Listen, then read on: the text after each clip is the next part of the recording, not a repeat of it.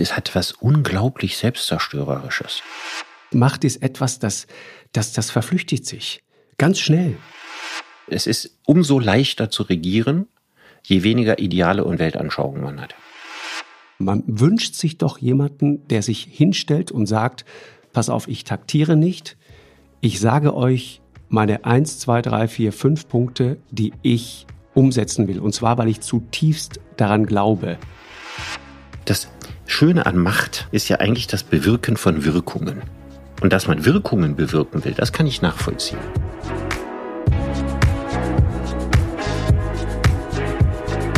Lanz und Precht. Richard, schönen guten Morgen. Ja, schönen guten Morgen, Markus.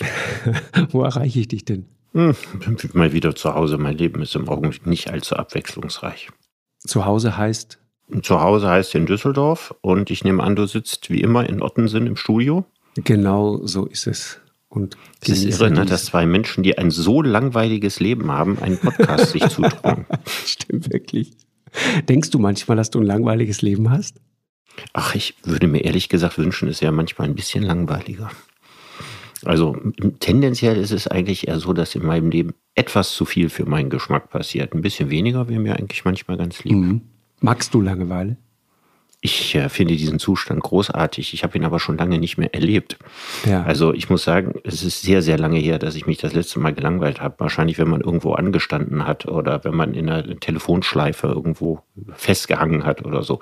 Aber dass ich mal so einen ganzen Tag mich so rumgelangweilt habe, wie ich das als Kind so gelegentlich schon mal hingekriegt habe, habe ich fast Sehnsucht nach.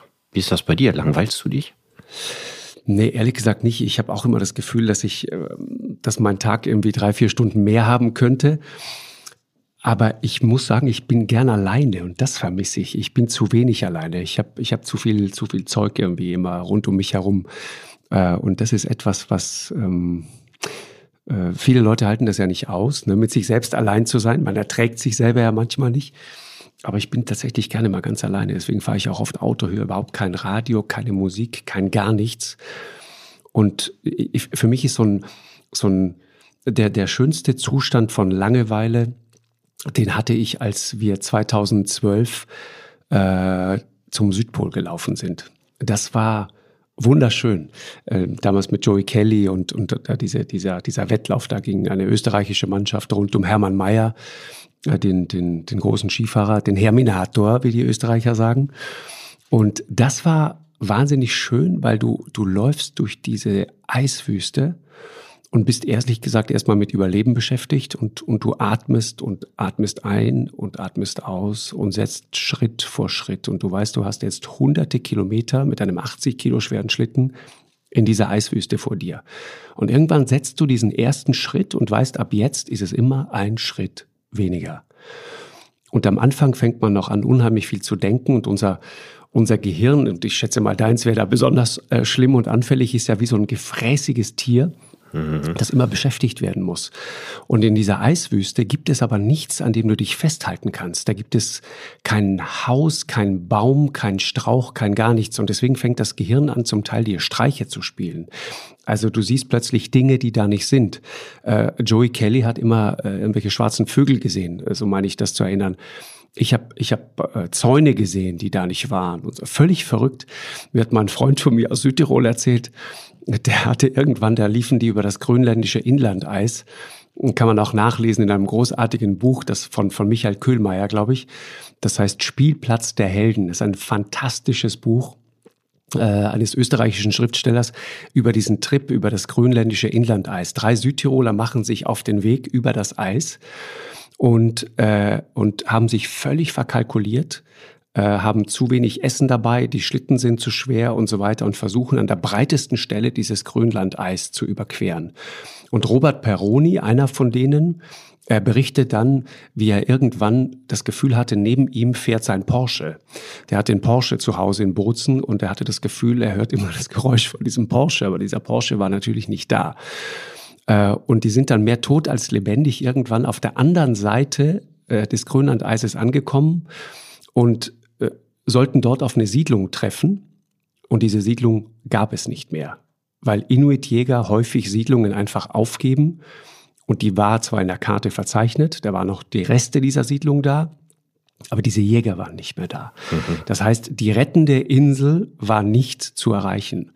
Und dann berichtete mir äh, Wolfi Thomaset, das ist der andere, mit dem ich selbst mein Grönland unterwegs war, so eine Bergführerlegende, der viel mit Reinhold Messner gemacht hat. Toller Kameramann, der, der viele, viele berühmte Aufnahmen, die man von Reinhold Messner so kennt, gemacht hat.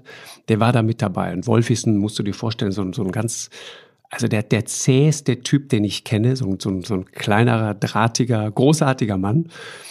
Und dann haben die sich angefangen, so ein Floß zu basteln. Und Wolfi ist Jäger, hatte eine, ein Gewehr dabei.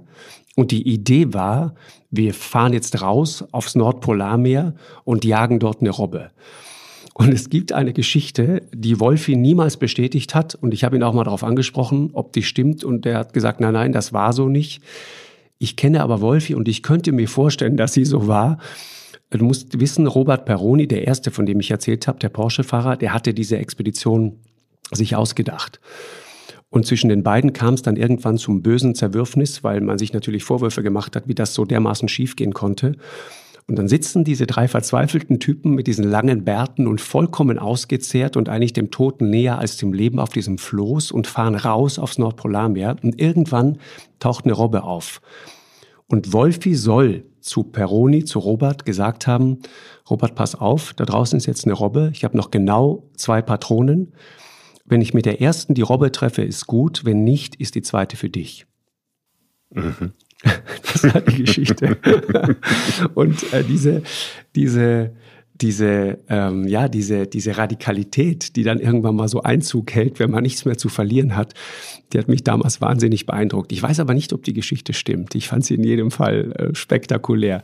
Okay. Und ich mag es, wenn Leute so, so ultimativ auf sich zurückgeworfen sind. Ja. Und, und, und das ist auch Einsamkeit, ne? wenn du so völlig auf dich zurückgeworfen bist und du hast dann so einen Zustand, wenn du, wenn du solche Touren machst, in den ersten zwei, drei Tagen denkst du die ganze Zeit und dein Gehirn geht fast, du hm, gehst und, innerlich und fast die Wände genau, hoch. Genau, genau. Und irgendwann das, ne? kommt man in diesen Zustand, dass man immer weniger denkt und immer genau. mehr hier und jetzt ist. Aber und der Weg dahin ist erstau erstaunlich genau. mühselig. Genau. Ja, ja, das stimmt. Und das ist aber schön. Ich liebe diesen ja. Zustand. Ich werde dann oft gefragt, wenn man so längere Touren macht, was denkt man denn dann den ganzen Tag? Und ich sage dann nichts. Es ist total schön. Hm, aber du hast den Begriff Langeweile dafür benutzt. Das würde ich vielleicht nicht tun. Ja, ist auch das falsche Wort dafür. Ich glaube, Langeweile ist, entsteht ja nicht dadurch, dass man an nichts denkt. Mhm. Sondern Langeweile entsteht ja eigentlich dadurch, dass man nichts hat, für was man sich entscheiden kann. ja. ja. Weil alles ja, irgendwo doof ist. So, das will ich nicht und das will ich nicht und das will ich nicht. Aber genau. dieser Zustand an nichts zu denken, also dieser erstrebenswerte Zustand für Buddhisten in ihren Klöstern genau. und so weiter, das ist ja eigentlich ein Zustand, in dem man sich nicht langweilt. Genau. Deswegen erstrebt man den ja nicht. Mhm, genau. Und dieser Zustand fördert ja auch die Fähigkeit zur Konzentration. Ne? Ja. Du Wir hast ja heute gesprochen da von mhm. deinen überforderten äh, Männern in existenzieller Situation auf dünnem Eis. Ich nehme an, du hast das erzählt, weil du an die nächste Regierungsbildung denkst, oder? Wunderbar. Ja, diese Überleitung wird in die Geschichte dieses Podcasts eingehen. Gut. Spektakulär. Ja. Ähm, äh, ja, Richard, wo, was geht dir durch den Kopf, Richard? Die Frage stelle ich ja immer zu Anfang dieses, ja. unseres, unseres Gesprächs. Ja. Was geht dir durch den Kopf, wenn du auf das siehst, was da gerade in Berlin passiert? Ja, ähm, was ich eigentlich am meisten denke, ist die Frage, wer möchte jetzt aus welchem Grund Macht bekommen? Mhm. Die Frage finde ich spannend, weil ich persönlich habe eigentlich nie in meinem Leben das Bedürfnis nach Macht gehabt. Ich bin noch ein bisschen in mich gegangen, aber kann ich eigentlich nicht feststellen. Ich habe auch nie ein Amt bekleidet. Bin also nie in irgendeiner offiziellen Position gewesen. Ich glaube, in überhaupt gar keiner, in meinem ganzen Leben noch nicht. Das ist eher so was, wo ich immer einen Bogen drum gemacht habe. Und jetzt gibt es da eine ganze Reihe von Menschen, die jetzt miteinander feilschen und kämpfen und so weiter, mhm. um in eine Machtposition zu gelangen. Und was ich mich am meisten interessieren würde, ist bei jedem Einzelnen davon, warum er das eigentlich will, was er da will. Mhm. Und was denkst du? Was ist die Antwort? Ich, ich weiß, was die Antwort wäre im Studio. Wenn ich die fragen würde, würden die sagen, also wenn sie, es geht darum, was zu gestalten. Ich möchte dieses Land gestalten. Und in gewisser Weise glaube ich denen das ja auch, aber halt eben nur maximal ja. zur Hälfte. Ja, zur Hälfte glaube ich das auch. Und dann frage ich dich, ich meine, das Bedürfnis nach was zu gestalten, das habe ich ganz stark. Ne, ich habe ein ganz großes Bedürfnis danach zu gestalten, aber ich will nicht das Land gestalten. Das wäre, ich würde mir das nicht zutrauen. Mhm. Ich würde diese Aufgabe als zu groß, zu schwierig, im Zweifelsfall auch als unglaublich schmutzig empfinden, ne? weil ich weiß, ich käme ja gar nicht zum Gestalten. Ich meine, das Schöne an Macht ne, ist ja mhm. eigentlich das Bewirken von Wirkungen. Ne? Das ist sozusagen der Reiz, den das hat. Und dass man Wirkungen bewirken will, das kann ich nachvollziehen. Richtig. Die Frage ist aber, wenn ich jetzt so ein bundespolitisches Amt habe, ich jetzt Finanzminister werde, wie Christian Lindner vielleicht, oder Außenministerin wie Annalena Baerbock, dann ist die Frage, wie viel Wirkungen kann man da tatsächlich bewirken? Wird das tatsächlich so sein, dass man da gestaltet? Ja? Weil das Spannende an Macht ist ja eigentlich, dass man nicht aus Zwang handelt. Das ist der Reiz von Macht. Mhm. Ja, also wenn ich jetzt etwas tun muss, weil ich dazu gezwungen bin, dann bin ich ohnmächtig. Und dann bin ich ein Getriebener, bin ich kein Gestalter. Ne? Also es das heißt, ich muss frei sein, um Macht ausüben zu können. Aber die nächste Regierung wird doch die unfreiste Regierung sein, die wir je hatten. Sie wird getrieben sein von der absoluten Notwendigkeit, Klimapolitik zu betreiben. Das ist sozusagen ein unglaublicher Druck, der wie ein Damoklesschwert darüber liegt. Ja, die Digitalisierung, ja, natürlich versuchen wir da irgendwas zu gestalten, aber eigentlich treibt sie, ja, nicht nur Deutschland, alle Länder, die Wirtschaft ja. vor sich her. In so einer Lage kann man wahrscheinlich nachher im Amt gar nicht das Gefühl haben, frei aufzuspielen oder ohne Zwang freie Entscheidungen zu fällen. Ja, ich, ich, ich glaube, dass du recht hast und auch Unrecht. Ich nenne dir ein kleines Beispiel. Ich habe vor einiger Zeit mich mal länger und intensiver mit Robert Habeck unterhalten. Robert Habeck war äh, Landwirtschaftsminister in Schleswig-Holstein, wie du weißt. Und entgegen der landläufigen Meinung, dass Robert Habeck so der verträumte Philosoph ist, ist es in Wahrheit ein ganz pragmatischer und durchaus auch detailbewusster und, und tief in den, in den technischen und verwaltungstechnischen Abläufen steckender pragmatischer Politiker. Und der erzählte mir, wie er bei seinem Amtsantritt äh, vor der Frage stand, wie kriegen wir Stromtrassen gebaut, so schnell wie möglich. Und dann sagten ihm seine Leute aus dem Ministerium, pass auf, wir haben hier diese Planfeststellungsverfahren und das dauert alles in Deutschland Minimum zwölf Jahre, bis da mal das erste Kabel hängt und, und der erste Strommasten irgendwo steht. Und der hat sich dann hingesetzt und hat zu denen gesagt, Freunde, das geht nicht, das muss schneller gehen. Wenn ich am Ende meiner Amtszeit bin, also in fünf Jahren, muss der erste Teil dieser Stromtrasse auf jeden Fall stehen. Und dann haben die gesagt, geht nicht und könnten wir vielleicht und so und hast du nicht. Und am Ende stand dieses Ding. Er hat es hingekriegt. Und dann erzählte er, und das fand ich so interessant, dann erzählte er, wie er neulich auf dem Weg hier ins Studio genau an dieser Stromtrasse vorbeigefahren sei. Und du konntest das Leuchten in seinen Augen sehen und du konntest sehen, dass der stolz darauf ist, dass da etwas steht in dieser Landschaft, von dem er weiß, das ist die Zukunft des Landes, die, die, die, die, die Zukunft auch von Schleswig-Holstein als stromproduzierendes Land für den energieintensiven Süden unseres Landes. Und da steht etwas, das hat er im Grunde ganz alleine mit der Macht, die er hatte, bewegt und auf die Beine gestellt. Das mhm. ist Macht. Mhm. Du erzählst die Geschichte so schön und du erzählst sie wahrscheinlich auch deswegen so schön, weil sie so selten vorkommt. Ja. Ich glaube nicht, ich glaube nicht, ähm, dass es so, so ganz, ganz viel bleibt. Also, ich meine, das Interessante ist ja, dass das Wort Macht, ne, das kommt ja nicht von Machen. Ne, wenn es von Machen käme, dann äh, wäre Angela Merkel Problem. nicht 16 Jahre Kanzlerin gewesen, sondern das kommt von Mögen im Sinne von Vermögen, ne? etwas mhm. Vermögen zu tun. Das ist der, der Ursprung des Wortes Macht. Und wann ist man als Politiker wirklich in der Lage, das, was man will, so zu, zu vermögen, wie du das am Beispiel von Habeck erzählt hast? Das kommt insgesamt, glaube ich, relativ wenig vor. Als Politiker muss man ja die Kunst beherrschen, diese ewige Frustration, dass man seine Ziele nicht umsetzen kann, irgendwie trotzdem in der inneren Bilanz in Erfolge umzufärben. Mhm. Weil wenn man das nicht macht, würde man schon nach wenigen Wochen das Handtuch werfen. Und ich frage mich immer, wie können Menschen das? Ne? Also wenn man von dem, was man sich vorgenommen hat, nur 10 Prozent erreicht, nachher stolz auf sich sein. Diese Kunst muss man als Politiker haben, weil man eben 90 Prozent nicht erreichen kann. Man sieht das ja jetzt an den Koalitionsverhandlungen. Offenbar sind sowohl die FDP wie die Grünen, scheinen sich ja gut zu verstehen. Ne? Die posten so Klassenfahrtsfotos von sich auf Instagram, so als wären sie alle 20. Ne? Bilden dann so den Eindruck, als wenn man sich wunderbar versteht fragt man sich natürlich vorher, was, was, was ist gespielt? Die Harmonie jetzt, ja, oder die erbitterte Feindschaft im Wahlkampf? Mhm. Ist doch auch eigentlich auch ein bisschen merkwürdig. Ne? Offensichtlich ist man doch relativ leicht bereit, Dinge, die man für völlig unabdingbar ausgegeben hat, dann im entscheidenden Moment sind die offensichtlich auch gar nicht mehr so richtig wichtig. Ja, absolut. Habe ich ein schönes Beispiel aus dieser Woche.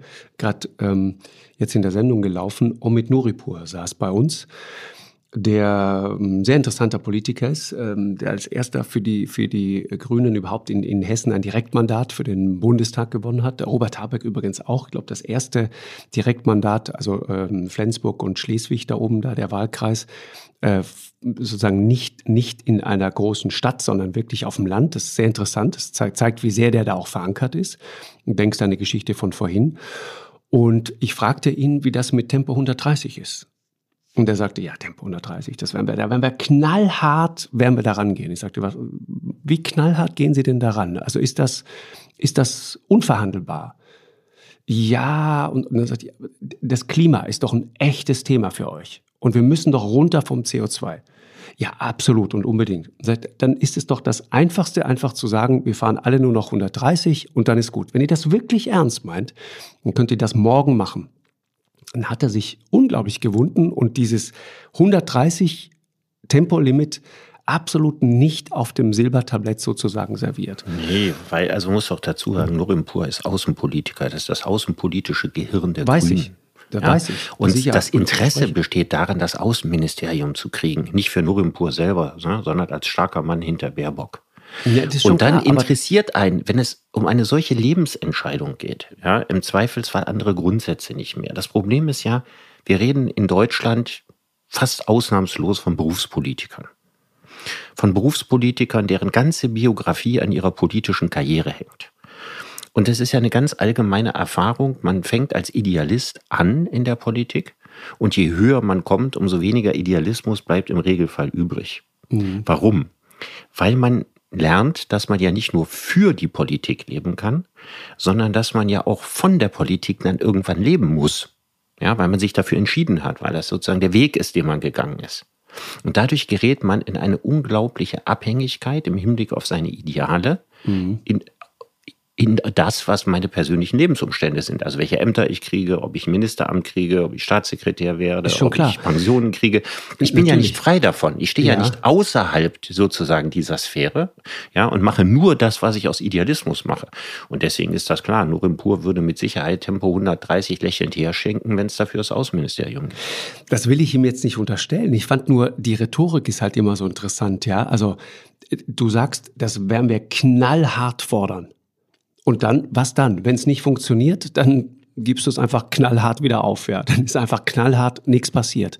Das ist der Punkt. Das heißt, diese rhetorische Nebelkerze, die da immer geworfen wird, die, die Illusion von, von Macht oder von, von Durchsetzungsstärke.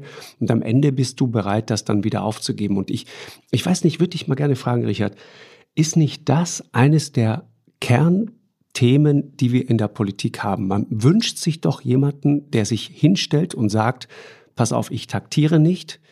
Ich sage euch meine eins, zwei, drei, vier, fünf Punkte, die ich umsetzen will. Und zwar, weil ich zutiefst daran glaube, weil Politik eben mehr ist als einfach nur Strategie und Taktik und so weiter.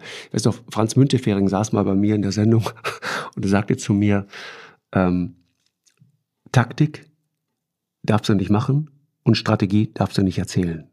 Das, sind, das ist sozusagen war seine, sein ja, Kernprinzip. Das ist aber ein merkwürdiger Satz, ausgerechnet von Müntefering. Ja, also, fand ich interessant. Ich meine, Strategie ist ja, der Unterschied ist ja klar. Ne? Also Taktik ist zu entscheiden, was ist situativ das Beste. Genau, ganz kurzfristig. Und Strategie ist, sich ein langfristiges Ziel zu setzen und zu überlegen, was sind die richtigen Schritte auf dem Weg genau. dahin. Darfst du nicht erzählen. So, normalerweise ist es als Politiker so, dass je höher du kommst, umso weniger strategisches Interesse hast du noch und so mhm. mehr hast du gelernt, äh, taktische Entscheidungen zu fällen. Und die Summe der vielen einzelnen taktischen Entscheidungen führen dann selten dahin, wo die Strategie eigentlich enden sollte. Und die können dann auch ganz so anders äh, enden. Und das haben wir ja zum Beispiel bei Merkel gesehen. Und ich meine, Scholz ist jemand, der genauso ist. Und für mich, ich habe mit Müntefering die eine oder andere große Diskussion gehabt, kam der auch nie vor, als wenn der irgendeine große langfristige Strategie gehabt hätte. Also wenn er sie gehabt hat, dann ist sie wirklich ein sehr, sehr gut gehütetes Geheimnis ja, gewesen. Ich, ich, ich vermute, er hatte keine. Ja. Ich vermute, er hatte keine. Das glaube glaub ich, ich, nicht. Will ich ihm nicht doch, unterstellen. Also ich bin ja gespannt, wenn er vielleicht noch seine Memoiren schreibt und seine ganzen geheimen Strategien, die er alle gehabt hat, dann endlich mal auspackt. also mir kam der auch als knallharter taktischer Realpolitiker vor und nicht jemand, der klammheimlich eine Strategie verfolgt. Wie gesagt, Aber das klingt jetzt so, als würdest du ihm unterstellen, dass er keine Prinzipien hatte und der hatte Prinzipien, der hat Prinzipien, der ist ja glücklicherweise noch unter uns, der hat Prinzipien. Das ist ein Mann mit Prinzipien. Ja, ja. also rhetorisch vielleicht. Nee, also sonst. ich würde ihn ja, also für mich zählen nicht die Worte, für mich zählen die Taten. Und ich würde mhm. gerne mal wissen, nach welchen Prinzipien Franz Müntefering als Sozialdemokrat wichtige Entscheidungen in Deutschland vorangebracht hat. Der Rein auf immer, immer, immer, ja, was ein Riesenfehler ist. Und immer verbunden wird er bleiben mit den Hartz-IV-Reformen die ja gegen den Markenkern der Sozialdemokratie gerichtet waren. Ja, Deswegen, aber, aber, also wenn das seine innerste Überzeugung war, dass das sozusagen das Beste war, was man als Sozialdemokrat machen kann, dann war seine klammheimliche Strategie als liberales trojanisches Pferd die Sozialdemokratie auszuhöhlen. Ich, ich werde jetzt nicht naja. darüber urteilen, ob die Harzreformen richtig oder falsch waren. Genau. Aber wenn ich die als Sozialdemokrat mache, ja, und sage, das war eigentlich meine Strategie, wo ich schon immer drauf hinaus wollte, etwas zu machen, was genuin nicht sozialdemokratisch ist, dann war er in einer falschen Partei. Ja, se sehe ich wirklich ganz anders, Richard. Du, du, hast, du hast ideale Überzeugungen, du bist in der SPD, hast du recht, aber dann kommt irgendwann der Punkt, da bist du in der Regierungsverantwortung. Und ich weiß, ich habe mal mit Joschka Fischer auch mal ganz kurz nur darüber gesprochen, der sagte, schauen Sie, wir mussten das machen. Wir standen mit dem Rücken zur Wand. Die Sozialsysteme waren kurz vorm, vorm Kollaps. Wir mussten das machen. Also, wenn, äh, das heißt, also, da gab es sehe das anders. Eine, eine Einsicht in eine Notwendigkeit. Markus, weißt du, das Markus, dass man was tun musste, das ist völlig klar. Dass es Teile der Harzreformen gibt, die sicher richtig waren, ist auch mhm. klar. Dass man aber ganz viel, ganz, ganz großen Murks gemacht hat, der sich mit sozialdemokratischen Werten nicht ja, verbindet, okay. ist für mich genauso klar. Das es kann doch nicht sein, mhm. dass jemand, der in diesem Land Millionen oder Milliarden verdient, den gleichen Steuersatz zahlt wie jemand, der ein Einkommen von 80.000 im Jahr hat. Zum Beispiel. Zum Beispiel, ja. ja es kann auch nicht sein, dass Kapitalertragssteuern ja, sehr, sehr viel günstiger sind als durchschnittliche Einkommenssteuern. Das sind alles Dinge, die die Sozialdemokraten gemacht haben. Alles in Form dieses großen Reformpaketes, das sie mhm. gemacht haben. Mhm. Es kann auch nicht sein, dass jemand, der 30 Jahre lang gearbeitet hat, auf den gleichen Hartz-IV-Satz fällt innerhalb sehr überschaubarer Zeit wie jemand, der nie gearbeitet genau. hat. Mhm. Also da sind lauter Dinge drin. Absolut. Wo man mhm. sofort sagen muss, das kann man als Sozialdemokrat nicht machen. Ja, und zwar ungeachtet der Tatsache, dass man einiges der Hartz-IV-Reform machen musste. Aber man hätte das so nicht machen müssen. Das war, im Grunde genommen hat man der FDP jeden Gefallen erfüllt. Man hat genau das gemacht, was die CDU, die FDP sich wahrscheinlich in der Regierung niemals getraut hätten, das in dieser Härte zu machen. Ja, ja, klar. Mhm. Und da möchte ich gern wissen, was die langfristige Strategie war. Ja, also kann man natürlich auch so sehen, ist, ist aber, ist sozusagen jetzt der, der Blick sehr, sehr weit zurück. Sagen die ja auch, ne, dass, dass vieles von dem einfach nicht gut umgesetzt war. Interessant in dem Zusammenhang ist ja die Rolle von äh, Olaf Scholz, der mit hoher Wahrscheinlichkeit unser nächster Kanzler sein wird. Weil Olaf Scholz, das ist ja wichtig in dem Zusammenhang, war nicht nur maßgeblich beteiligt an, den, äh, an der Agendapolitik, sondern Olaf Scholz ist ja auch Arbeitsrechtler von Haus aus. Also mhm. wenn einem wirklich in der ganzen Dimension klar war, was diese Gesetzgebung bedeutet für ganz normale arbeitende Menschen, dann war es Olaf Scholz. Mhm. Ich habe mal mit ihm darüber gesprochen. Äh, war sehr zurückhaltend und übersichtlich mit der Antwort. Ja, also ich, ich, sehe, ich sehe Scholz wirklich äh, als, als eine sehr ähnliche Person wie Angela Merkel. Als jemand, der keine starken Überzeugungen hat, was ihm den politischen Pragmatismus erleichtert. Mhm. Und äh, es ist umso leichter zu regieren, je weniger Ideale und Weltanschauungen man hat. weil man sich natürlich flexibel auf alles einstellen kann, weil man kompromissfreudiger ist. Das gilt im Grunde genommen auch für Armin Laschet. Also sowohl Laschet, wenn er denn diese Verhandlungen noch weiter führen wird, äh, oder Scholz, beide sind bereit, im Grunde genommen sehr, sehr viel herzuschenken dafür, mhm. dass sie äh, in die Regierungsverantwortung kommen. Mhm. Und das ist sicherlich eine andere Situation und das vergleiche ich natürlich oft. Ne? Politik vor 30, 40, 50 Jahren funktionierte irgendwie anders. Da konnte man sich auch nicht vorstellen, dass man äh, Sondierungsgespräche führt und anschließend also so ein Klassenfahrt-Selfie postet. Ne? Und kann man sagen, gut, die Zeiten haben sich geändert, das macht gut, man heute. Auch kein iPhone Aber ich finde irgendwie so alt, dass das für mich immer mhm. noch so eine, so eine jugendliche Albernheit hat, ja, die mir irgendwie nicht seriös genug vorkommt. Ich weiß nicht, vielleicht will ich auf meine alten Tat. Ja, ja, ich finde das nicht so, so streng. Ich habe ich hab ja. die gesehen und habe gedacht, ja. hey, was, was sehen die alle gut aus? Also war, war, ist da ein Filter drauf? Das ja, mit Sicherheit. Frage. So, würde ich auch sagen, alle, in, alle sahen 10 bis 15 Jahre jünger aus. Also auch ja. auf den Filter hat man offensichtlich nicht verzichtet. Genau. Du siehst Ja, aber halt, sowas zu machen, man hat eine harte Verhandlung hinter sich. Ja, ich will in diesen Gesichtern die harte Verhandlung sehen. ja, und ich will nicht, die sahen wirklich alle aus, als wären die verjüngt. Ja, und das wäre ein altes du. Foto, als sie noch zusammen auf genau. Klassenfahrt waren. Und, und ich habe gedacht, siehst du, alt werden oder älter zu werden ist auch eine Frage der richtigen Beleuchtung. Das habe ich gedacht. Das ist es ganz unbedingt. Weißt du? Ohne und das haben die gut hingekriegt. Ich, ja. ich würde den da, ich fand das gut. Das strahlte für mich Dynamik aus. Ich mochte das. Ja, tatsächlich ist man ja so alt, wie man sich anfühlt, ne? Und nicht wie man auf Bildern aussieht. Sehr schön. Aber sag mal, Macht, Richard.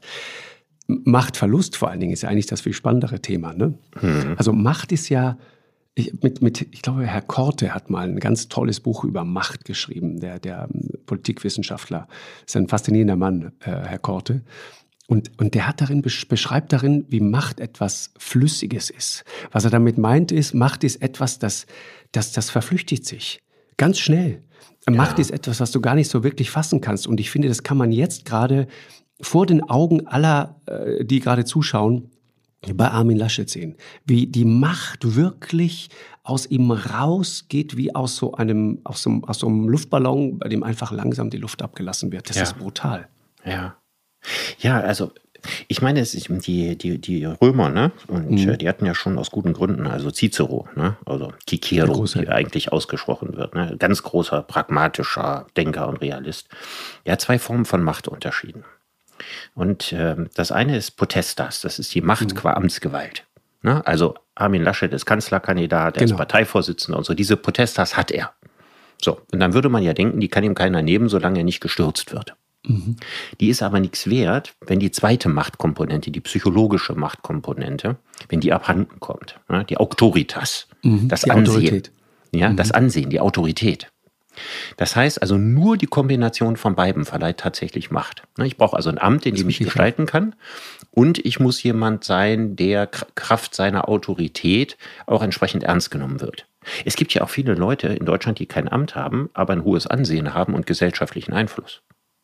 Und es gibt umgekehrt Leute, die führende Ämter haben und wo man so den Eindruck hat, so eine richtige Macht haben sie nicht.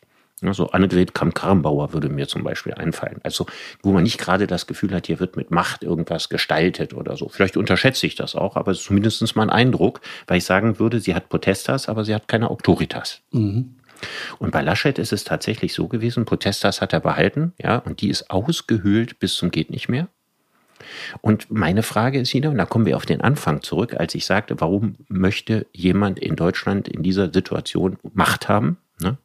Warum möchte jemand, der fast 9 Prozent bei einer Wahl verloren hat, Regierungschef werden? Also warum will der das noch? Warum sagt er sich da nicht selber, oh Gott, ja, ich bin so beschädigt in meiner Autoritas, in meinem Ansehen, ja, das kann ich weder mir noch anderen zumuten. Und das habe ich ehrlich gesagt nicht verstanden. Ich hatte vor der Wahl gesagt, wenn Laschet als Zweiter über die Ziellinie geht, dann tritt er zurück. Es ist selbstverständlich, dass er zurücktritt. Mhm. Und dann kann er noch äh, Vorsitzender der Konrad-Adenauer-Stiftung werden, zum Beispiel. Ja, und er ist 61 Jahre alt, also in dem Alter gehen ganz viele Leute in Vorruhestand. Das ist ja ein Unterschied, wenn man ja, mit 40 und mit 45 klar. abgesiegt wird oder mit 61. Ja, ich, ich muss dir ehrlich sagen, also rein psychologisch verstehe ich schon so ein bisschen, was da los ist. Ich meine, dieser Moment da am, am letzten Sonntag, ne, um 18 Uhr, da kommt dieser erste Balken und in dem Moment entscheiden sich Biografien von Menschen. Also nur ein Beispiel. Du bist jetzt Paul Ziemiak. Du bist der Generalsekretär der, der CDU. du hast bis zu dem Punkt seit Monaten 16, 17, 18 Stunden am Tag gearbeitet. Lars Klingbeil auf der anderen Seite genau das Gleiche, der übrigens einen Riesenjob gemacht hat für die SPD. Mhm. So, jetzt, jetzt machen die das. Und in der Sekunde, in der dieser erste Balken erscheint, entscheidet sich, ob Lars Klingbeil möglicherweise demnächst an einem Kabinettstisch als Minister Platz nimmt oder ob er ganz viel frei hat.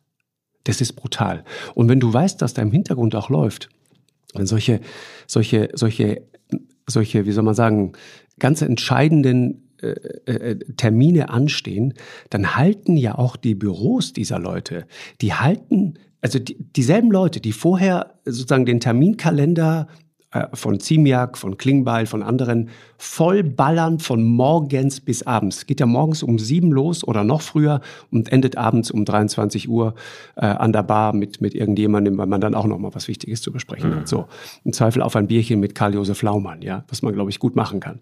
So, und wenn du, und wenn du das dann hast, dann, dann halten die aber für die Zeit danach diese Terminkalender auf Wochen frei. Das heißt, diese, du kannst es auch sehen in deinem eigenen Kalender. Da wird jetzt an diesem Sonntag um 18 Uhr wird in meinem Leben etwas ganz Einschneidendes passieren.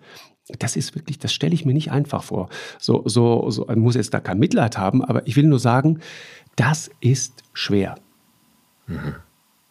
Also ich hätte bislang immer gedacht, nö, ja, naja, wir hatten vorhin da, äh, davon geredet, wie schön es eigentlich ist, äh, mit sich selbst wieder allein sein ja, zu können, viel von, Zeit weißt du, haben. Von, von dieser Geschwindigkeit runtergebremst wirst auf Null.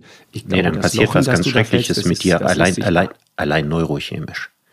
Also Aufmerksamkeit ist eine, eine Droge, ne? wie Alkohol eine Droge ist oder, oder, oder genau. verschiedene Rauschgifte eine Droge sind. Es bringt dein normales Körpersystem deiner Neurotransmitter durcheinander.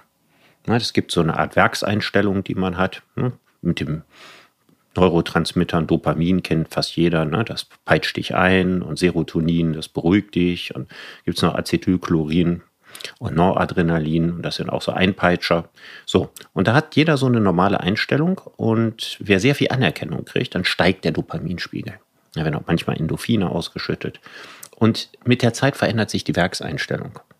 Ja, das ist so jemand, der viel Alkohol trinkt, der braucht ja. auch viel Alkohol. Und mhm. jemand, der viel Anerkennung kriegt, der braucht diese Dosis Anerkennung, sonst fängt die an ihm zu fehlen.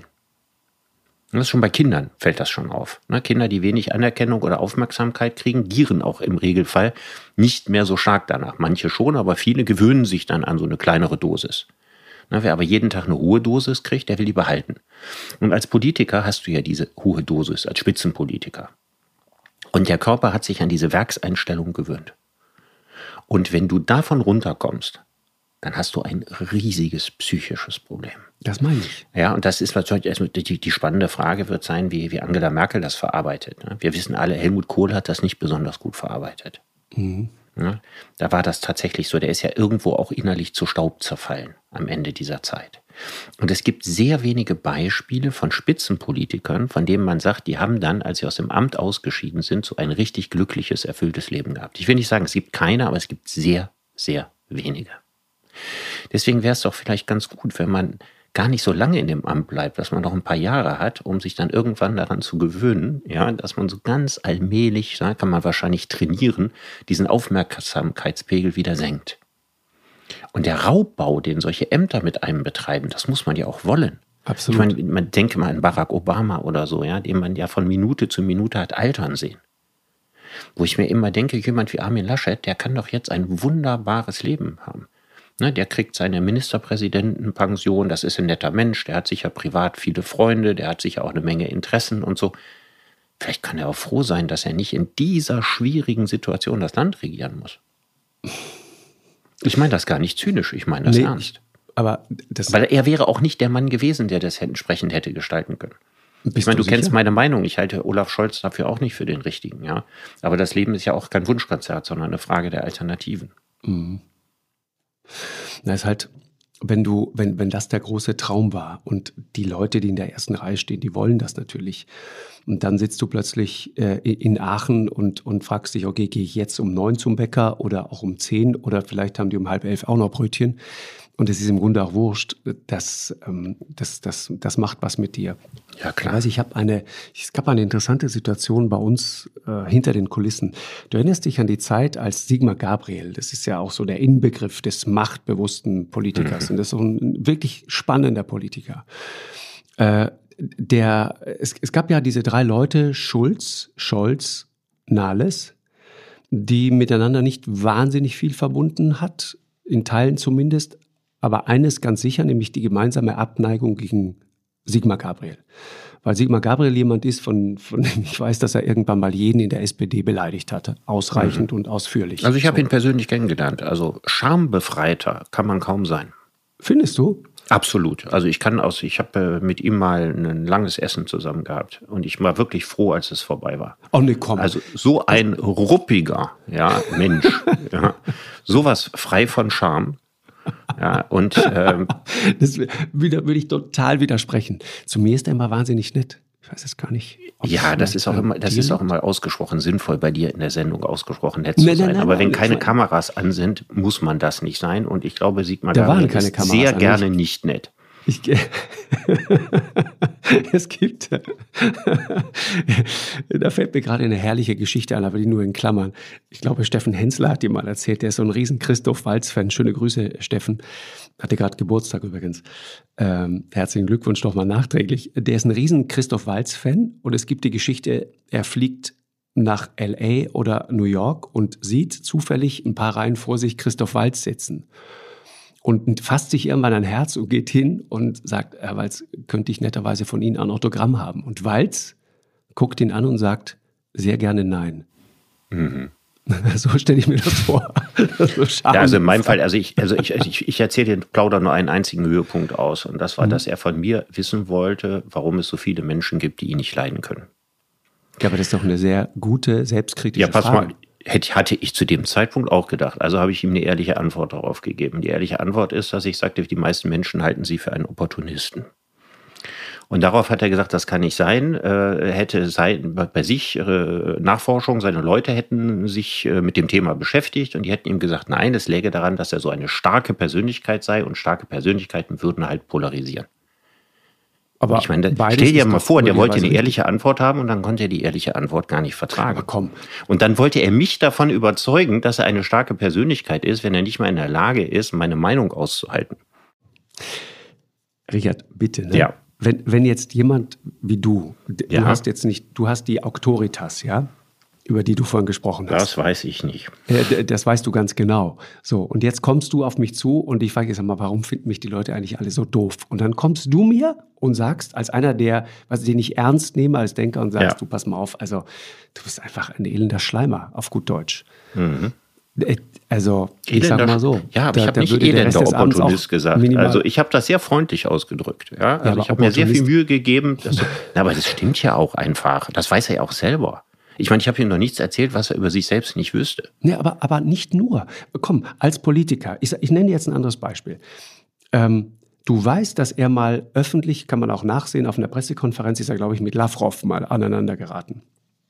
Ja, das, das ist ein richtiger Machtpolitiker, um es mal freundlich zu formulieren. Absolut. Knallharter Absolut. Typ. Absolut. So, auch zynisch, glaube ich, und so weiter. Mhm. So, und, und diese Auseinandersetzung, die wird mittlerweile, ich, ich glaube in Oxford, in Politikkursen, Seminaren, wird das gezeigt. Als Paradebeispiel dafür, wie man äh, mit solchen Leuten auch vor den Augen der Weltöffentlichkeit umgeht. Und das ist das Gegenteil von, von Opportunist. Sondern mhm. da hat mhm. jemand ganz klipp und klar Kante gezeigt. Das mhm. finde ich erstmal. Ich habe mich sehr viel mit der Vita von Sigmar Gabriel beschäftigt. Und wenn du das mhm. machst, kommst du um den Begriff Opportunist nicht drum rum. Ja, das, das, das gilt für, für, für seine Liebschaften für, mit arabischen Diktatoren. Ja, es geht darum, dass er in ganz, ganz vielen äh, strategischen Ausrichtungen, genau wie Müntefering, eben gerade kein Sozialdemokrat war, wenn es drauf ankam. Ähm, unter Sigmar Gabriel war ein Befürworter von, von Waffenlieferungen in die arabische Welt. Das sind alles Dinge, die vertragen sich in nichts mit der sozialdemokratischen DNA. Und man weiß ja auch, dass er nach seinem Ausscheiden aus dem Amt alle erdenklichen Jobs angenommen hat, die ihm nur äh, lukrativ genug erschienen sind. Also, man muss naja. über diese Stänze der Sozialdemokratie, zu denen auch Otto Schiede gehören und zu denen auch Gerhard Schröder gehört und so weiter, da kann man nicht sagen, dass die frei von Opportunismus gewesen sind. Und das wäre noch eine viel, viel zu liebevolle Beschreibung für diese Politikerriege.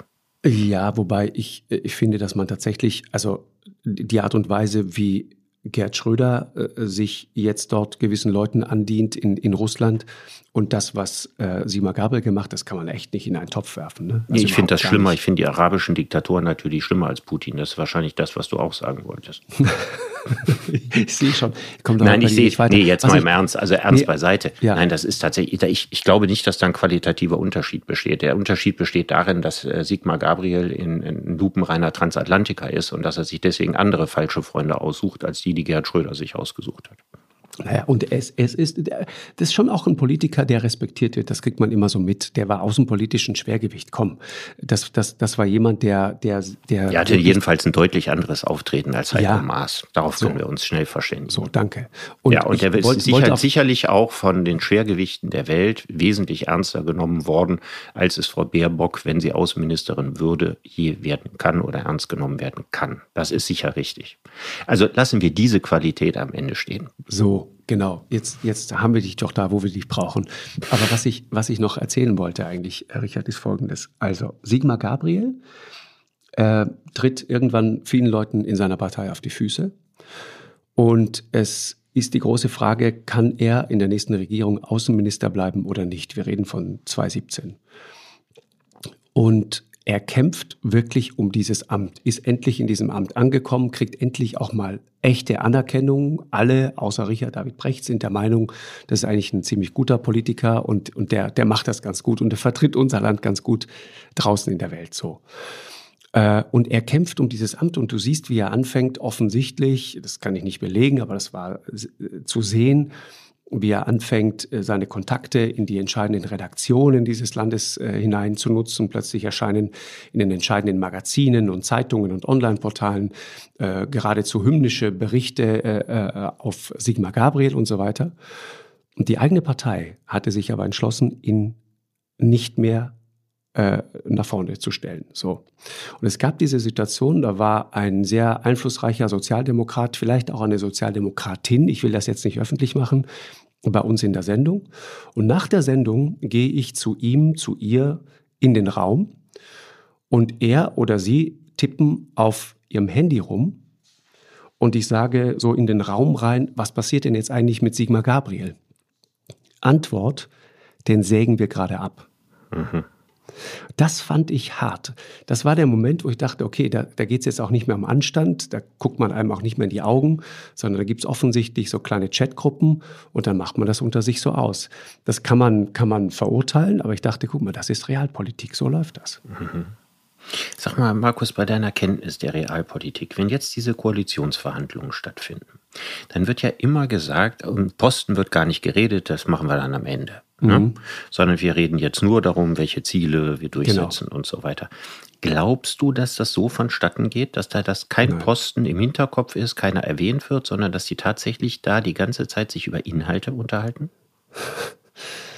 Also, du kannst dir doch anschauen, was gerade bei den Grünen passiert ist. Helene Bubrowski von der FAZ hat doch gerade ein, ein, sehr, sehr lesenswertes, gutes Stück veröffentlicht. Äh, die hatten die Information auch als erste, dass Robert Habeck Vizekanzler wird. Ja, was ja übrigens kein richtiges Stück, Amt ist, das muss man dazu sagen. Das, äh, naja, aber trotzdem, also das ja, ist das ja ist schon ja auch logisch. Also ich finde, das ist ein Deal, ja. den Sie mit Sicherheit vorher gemacht haben. Ne? Wenn, wenn sie Kanzlerkandidatin wird, dann war sein Trostpreis, dass er Vizekanzler wird. Naja, ich ja, weiß nicht. Aber das also, ist ja noch kein Amt. Die spannende Frage ist doch eine andere. Es ist kein Amt, aber es geht. Die spannende es, Frage ist, wer von den beiden hat das Erstzugriffsrecht auf ein großes Ministeramt? Mhm. Also wenn ich vermute, ne, das wäre ja merkwürdig, wenn nicht, Christian Lindner Finanzminister wird. Dann wären ja vorher noch die Grünen dran, die würden das Finanzministerium nicht nehmen, das hat man vorher dann schon beschlossen. Na, Robert Habeck Und dann würde man für Habeck ein Ministerium schaffen müssen, also ein Wirtschafts-, Klima-, Transformationsministerium. Ne? damit er mhm. ein Schwergewicht neben Christian Lindner ist. Ich bin auch sicher, die beiden werden sich äh, wunderbar verstehen. Ich denke, dass das so wird wie früher Plitsch und Plum, also äh, Karl Schiller und Franz Josef Strauß in der großen mhm. Koalition, wo man gesagt hat, die passen nicht zusammen und die passen wunderbar zusammen. Mhm. Damals auch Finanzminister und Wirtschaftsminister. So ich glaube, das würde funktionieren. Mhm. Dann müssten die Grünen sich aber wieder hinten anstellen. Und dann würde die SPD ihren Heiko Maas wieder auf den Außenministerposten setzen. Nein. Doch, ich glaube, das würde passieren. Und die andere Variante wäre eben, man verhandelt erst über das Außenministerium, das würde Annalena Baerbock kriegen und dann kann Robert Habeck gerne Vizekanzler werden, aber er kriegt kein richtiges ernstzunehmendes Amt mehr. Dann wird er Umweltminister Doch. plus Klima. Doch. Du kannst doch so ein super Klimaministerium schaffen. Wenn das Thema ja, Klimaministerium so ist, ist das nicht eigentlich von der Idee her verbockt, ein Klimaministerium, sag mal? So als wäre, das, weißt du, das macht ja, das ist so, wenn man in der Schule ne, sagt, ja, also Philosophie müsste eigentlich viel mehr in der Schule unterrichtet werden. Ja, dann machen wir jetzt ein Pflichtfach Glück oder ein Pflichtfach Philosophie für alle. Das heißt also, man klebt an ein System, ja, ein zusätzliches Fach an. Mhm. Das wäre, wenn man ein Klimaministerium macht. Das heißt also, Wirtschaftspolitik entscheidet was und dann kommt der Klimaminister, der kann dann immer sagen, nein, können wir nicht, zu viel CO2, Exakt. lohnt sich nicht und so. Das ist echt Das wäre Einfluss. dann ein reines Blockadeministerium. Ja, aber das ist echter Einfluss, wenn wenn wenn Ja, wenn aber es wäre das, das wäre ja, das wäre wie du sprachst doch von Lavrov, ja, das wäre mhm. Mr. Njet. Ja, ja, wie früher André Gromiko. Das wäre dann derjenige, der immer mhm. den anderen sagt, was sie nicht machen dürfen. Genau. Es ist doch viel wichtiger, das Klima- und das Wirtschaftsministerium zusammenzulegen, damit man von Anfang genau. an die Politik entsprechend ausrichtet. Aber nicht ein Klimaministerium zu schaffen. Guck mal, was hältst du denn von, von dem Szenario? Christian Lindner wird Finanzminister. Annalena Baerbock macht Außenministerium und Robert Habeck macht genau das. Wirtschaft und Klima, so ein, so ein Superministerium. Das wäre doch eine Idee. Ja, also das mit der Außenministerin Annalena Baerbock, habe ich ja gerade schon gesagt, wäre sicherlich keine gute Idee, aber dass Habeck Nein, aber ein solches Ministerium kriegt, dann bin ich absolut dafür. Sie ja, kommt doch vom Völkerrecht. Sie könnte das Ich weiß, machen. ich weiß. So. Also meine Befürchtung besteht einfach darin, wenn Ursula von der Leyen von Herrn Erdogan äh, aufs, aufs Sünderbänkchen gesetzt wird, hm, dann würde Annalena Baerbock gar nicht über die Etage des Vorzimmers hinauskommen. Und der vorhin von dir genannte Herr Lavrov wird sich mit ihr gar nicht erst unterhalten, sondern seine unteren Chargen zu ihr beordern. Das wäre das, was realpolitisch passiert und damit würde Deutschland außenpolitisch an Einfluss verlieren. Also ich glaube tatsächlich, dass das das wäre, was uns dann. Ich glaube, dass ja, ich glaube, dass Robert Habeck ein exzellenter Außenminister wäre. Ach, das weiß ich nicht. Ist ja auch nicht sein, sein, sein, Themen, sein Themenschwerpunkt. Außerdem Warum? ist der, der ist auch nicht so richtig aus, aus diesem harten Holz geschnitzt. Du hast ja gerade Sigmar Gabriel ja, für, für seine äh, Nehmer- und Geberqualitäten gelobt. Ne? Also genau. du hast ihn ja im Grunde genommen beschrieben wie ein Boxer, der austeilen und einstecken kann. Ja. So, und das sehen wir jetzt in Annalena Baerbock nicht und das sehe ich überhaupt nicht in Robert Habeck. Glaub, also jedenfalls nicht auf diesem Parkett. Der kann eine Menge Dinge, aber das, das tut er sich nicht an. Ist. Das ist die Wahrheit. Du hast da ein ähnliches Problem wie mit Roger Willemsen, glaube ich. Nein, es ist, ich, ich fürchte da jetzt keine ernstzunehmende philosophische Konkurrenz, sondern ich muss nur, weil du ihn schätzt, ja, und ja. weil ich ihm auch ein starkes Ministerium wünsche, ihm keine Zauberkräfte äh, zu, zumuten. Also mhm. Außenminister wäre sicherlich nicht sein Posten, brauchen wir auch gar nicht drüber zu reden, wird er sowieso nicht. Will er auch gar nicht werden. An dem Satz werde ich dich messen, Richard.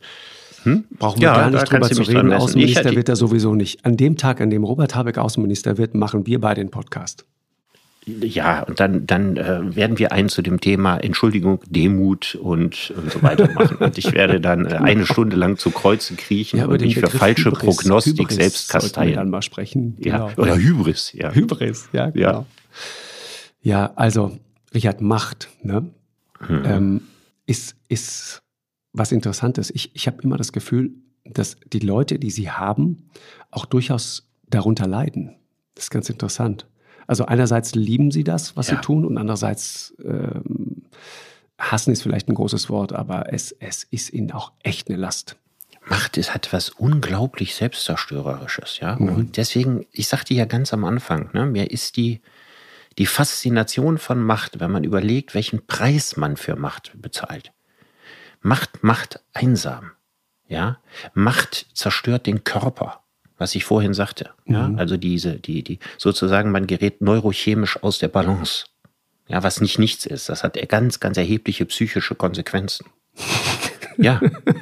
Und das sind alles Dinge, die muss man alle sich antun wollen, mhm. um dann am Ende zwar eine Position zu kriegen, in der man formal diese Macht hat, kriegt, ne? also die Protestas hat, Mhm. Aber wo noch lange nicht gesagt ist, dass man, das sagte ich ja auch am Anfang, wirklich so viel gestalten kann. Ja. Also ich glaube nach wie vor, dass äh, Chef von VW zu sein ein machtvollerer Posten ist, äh, als in Deutschland Ministeramt auszuüben. Das muss ich auch wirklich fragen. Die Politik ist ja bei weitem auch nicht so mächtig, wie wir jetzt gegenwärtig denken. Erstmal mhm. sind sehr, sehr viele Fragen europäisiert. Ja, da sind die genau. Handlungsspielräume genau. sehr klein. Auch ein deutscher Kanzler ist gar nicht so mächtig, wie man häufig denkt. Ja, man hat ja immer gesagt, Merkel sei die zweitmächtigste Person der Welt nach dem amerikanischen Präsidenten. Ich habe das nie so richtig ernst genommen. Und äh, um was Gutes über Angela Merkel zu sagen, ich glaube, sie hat das auch nicht so ernst genommen, weil sie natürlich weiß, dass es, äh, dass die, die, die, die Chefs von BlackRock naja. und so weiter sehr, sehr viel ja. mächtiger sind als Angela Merkel. Ja, aber da kommt noch was anderes ins Spiel. Und vielleicht äh, sollten wir darüber noch zum Schluss einen, einen Satz verlieren. Es gibt ja auch so Soft Power. Es gibt Macht, die einfach aus aus einer Autorität erwächst, aus einem moralischen Anspruch zum Beispiel. Jemand wie der Papst, der hat keine Armeen, wie wir wissen, ja, mhm. aber der hat Macht. Das ja. ist die größte Soft Power auf Erden. Wenn der etwas ansagt, dann hat das Gewicht. Äh, ich, äh, unser ähm, gemeinsamer Freund Kester Schlenz, früher Unterhaltungschef beim mhm. Stern, und zitiert auch immer gerne Hegel, du kennst die Geschichte, ne? Äh, der über Napoleon sagte, ich habe gerade den Weltgeist zu Pferde gesehen. Ja. Und, und er, er setzt das immer fort und sagt, äh, wenn du Greta Thunberg siehst, das ist der Weltgeist mit Zöpfen. Ja, da, da ist eine Menge dran. dran. Da ist, da ist eine Menge dran. Also dieses ne, Hegel-Zitat, das ist ja, das ja 1906 in Jena war. Mhm. Ach, 1906 ist großartig. 1806 mhm. in Jena war und das nach der, dem, nach der, dem siegreichen Schlacht bei Jena und Auerstedt. Äh, dass danach die äh, Napoleon zu Pferde durch die Gasse geritten ist, in der Hegel damals wohnte, sodass er ihn also tatsächlich für ein paar Sekunden gesehen hat. Mhm. Und er wusste, mit ihm zieht die neue Zeit und die Welt wird nicht mehr die alte sein. Genau. Und äh, das stimmt tatsächlich. Also Greta Thunberg hat mehr für das Klima getan als all die tausend Experten und Wissenschaftler, die sich damit beschäftigen und auch mehr als die Grünen in ihrer Parteigeschichte. Mhm. Das ist ohne Zweifel richtig und ich finde diesen Vergleich von Kester ganz großartig. Also sie repräsentiert sicherlich den Weltgeist äh, sehr viel mehr als äh, Joe Biden oder Putin, Erdogan und Xi Jinping ja. alle zusammen. Das ist ganz bestimmt so. Ich meine, du hast auch den Papst genannt, ne? Also mhm. Macht übt man ja nicht nur durch Politik aus, sondern die andere Möglichkeit, Macht auszuüben, sind Liebe, Geld und Wahrheit. Ja, wenn ich sage, mhm. dass Macht das Bewirken von Wirkungen ist, na, dann ist es die Liebe kann Berge versetzen, kann Menschen zu, zu völlig verrückten Handlungen antreiben und so weiter. Da ist ja, geht eine unglaubliche Macht von aus. Mhm. Über die Macht des Geldes brauchen wir nicht lange zu philosophieren. Das ist die stärkste Macht, die es auf diesem Planeten gibt. Und die Wahrheit, und das können wir jetzt sagen, der Papst, sofern er für die Wahrheit zuständig ist, ist deswegen so wichtig, weil die Wahrheit etwas ist, wenn ich davon überzeugt bin, dass etwas die Wahrheit ist, dann bin ich unter Umständen bereit, mein Verhalten zu ändern. Mhm. Das ist auch eine gewaltige Wirkung, die ich dadurch auslösen Richtig. kann. Und all diese Kräfte, die wirken natürlich auch alle. Und deswegen dürfen wir uns nichts darüber vormachen. Die Handlungsspielräume der, der Politik sind nicht die allergrößten. Ich will sie nicht kleinreden. Ich wünschte sie mir auch manchmal größer. Aber die Frage, ob wir jetzt am Ende Jamaika kriegen oder eine Ampel kriegen oder so, ne? da habe ich zwar meine Meinung zu, dass der Wahlsieger ähm, das eher machen sollte als jemand, der krachend verloren hat. Aber es ist keine richtig wichtige Frage für die Zukunft der Menschheit. Wahrscheinlich noch nicht mal eine richtig mhm. wichtige Frage für die Zukunft unseres Landes. Ja, und da kommt zum Schluss nochmal Gedanke, weil du Greta Thunberg gerade, haben wir gerade drüber gesprochen. Ich meine, das ist doch genau der, der starke Kontrast und das sind die beiden Enden, über die wir da sprechen. Da gibt es dieses kleine Mädchen, den Weltgeist mit Zöpfen, der sich in Stockholm irgendwann vors Parlament setzt, mit 13, 14, 15 Jahren, so. Und hat einfach nichts außer ein Pappschild und eine echte Überzeugung. Und daraus erwächst dann irgendwann wirkliche, echte Macht im Sinne von Einfluss. Und dann hast du das, was du gerade in Berlin siehst. Und ich glaube, da ist auch genau der Frust, den viele Leute gerade so haben mit Politik ganz allgemein. Du hast Leute, die immer taktieren. Du hast Leute, die führende grünen Politiker, die, die nicht mal mit der größten Selbstverständlichkeit sagen, Natürlich fordern wir Tempo 130 und wir werden alles dafür tun, um das zu kriegen. Und, und ich sag mal, da ist jemand wie, wie Christian Lindner, der sagt, pass auf, Steuererhöhungen, das ist meine rote Linie. Das ist wenigstens mal eine echte Überzeugung, eine echte Ansage. Ich weiß, der steht genau dafür. Warum kann ein grünen Spitzenpolitiker nicht klar dafür stehen, dass er sagt, ich Tempo 130, wenn nicht, verlassen wir diesen Verhandlungstisch? Vielleicht einfach deswegen, weil Lindner weiß, dass er sich durchsetzen kann und Nurimpur von Anfang an weiß, dass sie damit nicht durchkommt. Ja, ich will jetzt auch nicht auf, äh, mhm. um mit Nurimpur ist. Also ich weiß nicht, ob es eine Frage der, der Partei haben, ja. Ja, nicht, nicht eine Frage der Parteizugehörigkeit. Genau. Sondern es ist eine, eine, Frage dessen, für wie wahrscheinlich man das hält, dass man bestimmte Dinge in den Koalitionsverhandlungen ja, durchsetzen kann. Aber es geht doch auch darum, guck mal, ein, eines der Probleme bei Armin Laschet, selbst seine eigenen Leute wussten bis zum Schluss nicht, und das sagen sie auch hinter vorgehaltener Hand, wofür sie eigentlich gerade wirklich Wahlkampf machen. Außer für den Erhalt von Macht. Und ich glaube, Menschen in diesem Land da draußen sehnen sich danach, dass sich jemand hinstellt und sagt, pass auf, ich habe fünf Überzeugungen und für mhm. die stehe ich. Und wenn ich das nicht durchsetzen kann, dann wählt mich bitte nicht, weil dann bin ich der Falsche. Mhm. mhm. Ja, also da bin ich ganz nah bei dir. Also äh, interessanterweise konnte Markus Söder, der seine Meinung in letzter Zeit in vielen wichtigen Punkten mehrfach geändert hat, das mhm. immer noch glaubwürdiger rüberbringen als Armin Laschet, der eigentlich nie irgendwelche klaren Positionen formuliert hat mhm. ne, und dafür dann auch entsprechend bestraft ist. Ich muss noch über Kesters Satz mit dem Weltgeist nachdenken. Also ich möchte den eigentlich gar nicht verwässern. Aber es gibt wahrscheinlich Menschen auf diesem Planeten, die sagen würden, es gibt vielleicht im Augenblick zwei Weltgeister und die reiten gegeneinander. Ja, also das der eine Napoleon, das Greta Thunberg mit ihren Zöpfen. Und was hast du gesagt? Mit einer starken Überzeugung und einem Pappschild in der Hand. Ja. Und dann gibt es auch jemand, der mit einem Pappschild in der Hand und einer starken Überzeugung angefangen hat. Das ist Elon Musk. Richtig. Ja, und das ist der andere Weltgeist, der gerade äh, durch die ganze Welt reitet. Und wenn die beiden müssten in irgendeiner Form verhindern, dass es sich in einen gewaltigen Tornado, ja, oder in das Auge eines Taifuns verwandelt, was da passiert. Das heißt also die Frage der Nachhaltigkeit auf der einen Seite, um die Bewohnbarkeit des Planeten sicherzustellen und die Frage des digitalen Fortschritts auf der anderen Seite, der unglaublich energiehungrig ist. Wenn diese beiden Fragen, wenn die nicht ineinander so verzahnt werden, dass wir den digitalen Fortschritt kriegen, den wir der Umwelt tatsächlich zumuten können und Digitalisierungstechnologie einsetzen können dafür, dass wir tatsächlich weniger CO2 in die Luft blasen und nicht mehr. Das ist im Grunde genommen die Aufgabe, vor der die Welt steht. Und das müsste auch im Mittelpunkt jeder zukünftigen deutschen Regierung stehen. Dem ist nichts hinzuzufügen. Richard, danke dir sehr. Ja, Markus, es hat Spaß gemacht. dir. Ja, wie immer. Bis bald. Tschüss, tschüss. Bis bald. Eine Produktion von M hoch 2 und Podstars bei OMR im Auftrag des ZDF.